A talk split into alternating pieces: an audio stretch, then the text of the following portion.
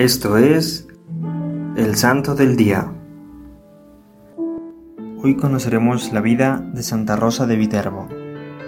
Rosa nació en Viterbo, Italia, en 1233. Sus padres eran una pareja de pobres trabajadores. La niña dio muestras, desde su edad más tierna, de una extraordinaria bondad natural.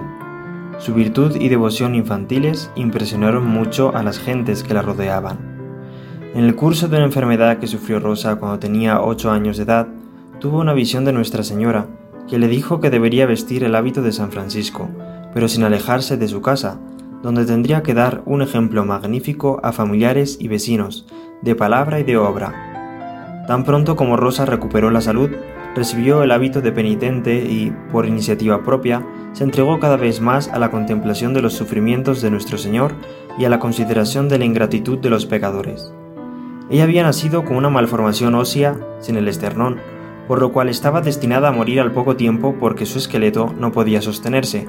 Sin embargo, Rosa alcanzará a vivir por 18 años, siempre agradeciendo a Dios, con una sonrisa, por el grande don de la vida.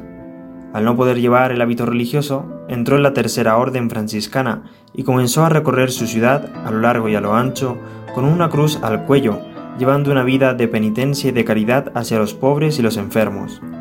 El contexto histórico en el que se movió fue el de la amarga lucha entre los güelfos y los gibelinos, es decir, los partidarios del Papa Inocencio IV y los defensores del emperador Federico II respectivamente.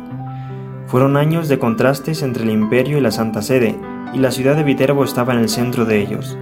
Debido a su firme decisión de apoyar al Papa, Rosa y su familia fueron exiliados en Soriano en el Cimino, hasta que en 1250 el emperador murió y la ciudad regresó bajo el gobierno del Papa.